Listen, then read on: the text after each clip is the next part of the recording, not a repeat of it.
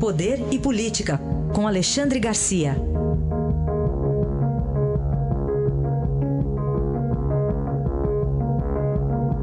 Alexandre, bom dia. Bom dia, Raíssa. Bom dia, Carolina. Bom dia. Bom, Alexandre, vamos começar com uma reportagem que foi trazida pelo Estadão durante o Carnaval, que mostrou uma queda na arrecadação de sindicatos, de trabalhadores e patronais também, depois da reforma trabalhista. Pois é, e eu vejo que o, editorial do Estadão de hoje também trata desse assunto. É uma, é uma questão bem séria, né? Os sindicatos perderam grande parte de sua renda fácil.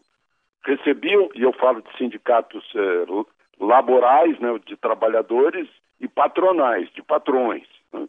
Esses, como, por exemplo, uh, os sindicatos que formam as federações das indústrias, depois Confederação das Indústrias, depois Sistema S lá dentro, prisão do presidente da Confederação Nacional da Indústria, como aconteceu. Né? Tudo isso é consequência de dinheiro fácil, de vida boa, de luxo nessas federações, confederações de trabalhadores e de, e de patrões.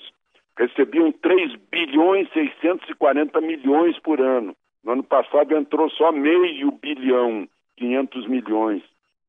Então tem sindicato aí vendendo imóvel, estava com dinheiro fácil. Né? E o trabalhador não tinha saída, chegava no fim do mês de março, descontava um dia de salário. Né? Então agora, além disso, além da, da é, é, contribuição sindical não obrigatória, né? É, além disso, ainda sai uma medida provisória que está em vigor agora para pegar exatamente o mês de março, para dizer que se não mandar o boleto para o trabalhador, o trabalhador, o contribuinte, o comerciante, o industrial, né, é, tem todo, todo é, toda a vontade, facultativo pagar. Se não quiser pagar, se achar que o sindicato não está prestando bons serviços à classe, não paga. É, é, mais ou menos isso que acontece. Além disso, tem a, a, contribuição mensal, que também é facultativa, não é obrigatório ser associado contribuinte do sindicato. Então, o sindicato tem que mostrar serviço, conquistar uh, uh, associados, né, contribuintes, porque senão não sobrevive. Foram 70 anos ou mais, lá vem lá da, do tempo do Getúlio, essa história de contribuição sindical, né? e, e, são raros os bons serviços, né? faz movimento lá pelas tantas para aumentar salário ou para dar cursos né, de um lado e de outro, mas eh, principalmente os serviços bons são prestados para as diretorias que têm vivido muito bem. É bom que os sindicatos voltem a pensar sobre suas funções reais, como aliás está recomendado lá no editorial do Estadão de hoje. Alexandre, vamos falar sobre dois assuntos que podem ter alguma relação: a, os terremotos na costa do Pacífico e as barragens aqui no nosso Brasil. É verdade. Olha, sai, tem um mapa sismológico, que, se não me engano, foi organizado pela USP, né, mostrando a situação das placas tectônicas no Brasil. E tem placa tectônica exatamente em Minas Gerais. É bom a gente registrar isso antes de mais nada. Eu lembro que no ano passado, um terremoto na Bolívia rachou casa no Nordeste, lá em Sergipe, né? no Rio Grande do Norte. Terremoto do Chile em 2010, eu estava lá na véspera. Saí um dia, no dia seguinte foi o terremoto. Causou tremores em São Paulo, vocês vão de lembrar. O meu sobrinho morava em Manaus, no último andar de um prédio de, de mais de 20 andares. Foi um susto incrível como balançou aquele prédio em 2007 por causa de um terremoto na costa do Pacífico. Aí ontem eu estava conversando com um, um, um especialista, um técnico desse setor, do Ministério de Minas e Energia, e ele estava muito preocupado com as barragens a montante que deveriam ter sido já canceladas há muito tempo. Aconteceu em Mariana, aconteceu em Brumadinho. Ele pergunta: Brumadinho, quem garante que não foram uh, uh, consequências de, de, tremores que são transmitidos, né? Uh, abalos sísmicos pequenos que são transmitidos e vão enfraquecendo a estrutura das barragens.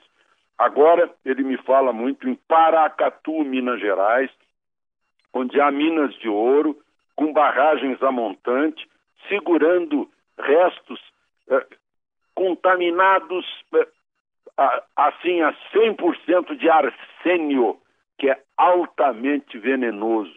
Né? E as pessoas têm muita gente morando abaixo da barragem, muito preocupadas e nem falam a respeito disso. Então é um alerta de que se tem que tomar medidas uh, ainda maiores de prevenção em relação a essas barragens que aí estão. Tudo bem. E Alexandre, o presidente, uh, dois presidentes na Venezuela, né? Um deles voltou, o Guaidó, e já está conseguindo apoios aí para greves e protestos aí no fim de semana. Pois é, eu, eu queria registrar que ele desembarcou no aeroporto Simão Bolívar e não aconteceu nada. Me disseram até que houve a continência de, de militar para ele. Né? Foi lá para o bairro de Las Mercedes, fez um, um, um comício, já convocou uma manifestação para sábado. Né? É, por que, que, que, Maduro não tomou a iniciativa de prendê-lo, por exemplo? Está né? cheio de motivo para prendê-lo, né? é o seu adversário. Uh, porque ele sabe que tem já 50 países apoiando o presidente interino Guaidó, né?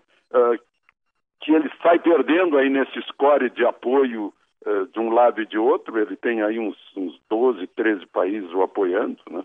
aí inclui Cuba, Bolívia, Nicarágua, China Rússia. Né? Uh, então ele não se moveu, porque já está pensando provavelmente em salvar a pele. Ele e seus dois mil generais corruptos que estão lá nomeados por ele para sustentá-lo. Agora, o que eu queria, queria registrar é o seguinte: que não teria acontecido isso se fosse outro resultado da eleição de outubro no Brasil. Vejam só a influência da, da eleição no Brasil em relação à Venezuela. Um, um candidato, no caso Haddad, apoiaria, estaria apoiando Maduro. Né? E, e, Maduro não teria esse problema, porque a iniciativa foi do Brasil. O, os Estados Unidos seguiram o Brasil, os outros países seguiram o Brasil e a Colômbia também. Né? Uh, viram que os países próximos estavam preocupados com a ditadura de Maduro e seu desespero né? na miséria do povo e tal, era capaz de, por exemplo, invadir a região de Essequibo, da Guiana, ao lado. Então foi, sim, essencial uh, para esse, esse mov movimento que agora deixa Maduro em, em má situação, né? a eleição de outubro no Brasil. Análise de Alexandre Garcia, que amanhã volta ao Jornal Eldorado. Obrigado, até amanhã. Até amanhã.